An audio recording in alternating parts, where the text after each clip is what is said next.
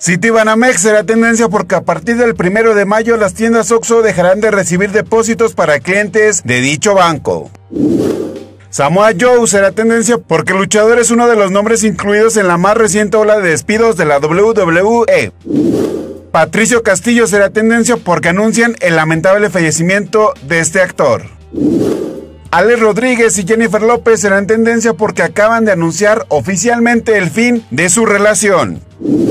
La marca Bachoco será tendencia por la nueva publicidad de pollos de dicha marca. Kamala Harris será tendencia porque informó que tiene la intención de venir a México en los próximos días para tratar asuntos migratorios. La Marcos Aldrich será tendencia porque este jugador anunció su retiro como jugador profesional de básquetbol tras problemas con un latido irregular en su corazón. Todo esto es lo que será tendencia el día de mañana.